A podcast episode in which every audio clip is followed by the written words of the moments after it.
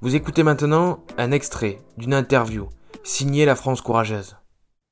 Ouais, c'est ça. J'aimerais qu'on réapprenne à, s'écouter, euh, à s'écouter sereinement et écouter les points de vue de chacun.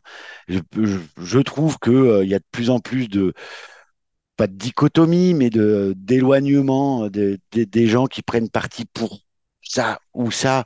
Et en fait, tout est hyper complexe. Les, les positions, elles peuvent pas être arrêtées.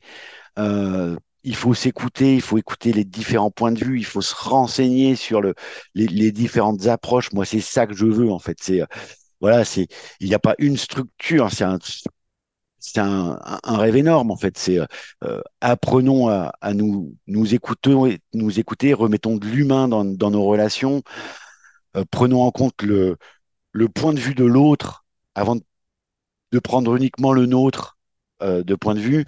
Euh, voilà, et, ça, euh, c'est pas une structure qui va y arriver, c'est tous collectivement qu'on pourrait y arriver. Chacun doit, doit faire un pas et, et mettre de l'eau dans son vin. Voilà, non, non, non. c'est, essentiel pour moi.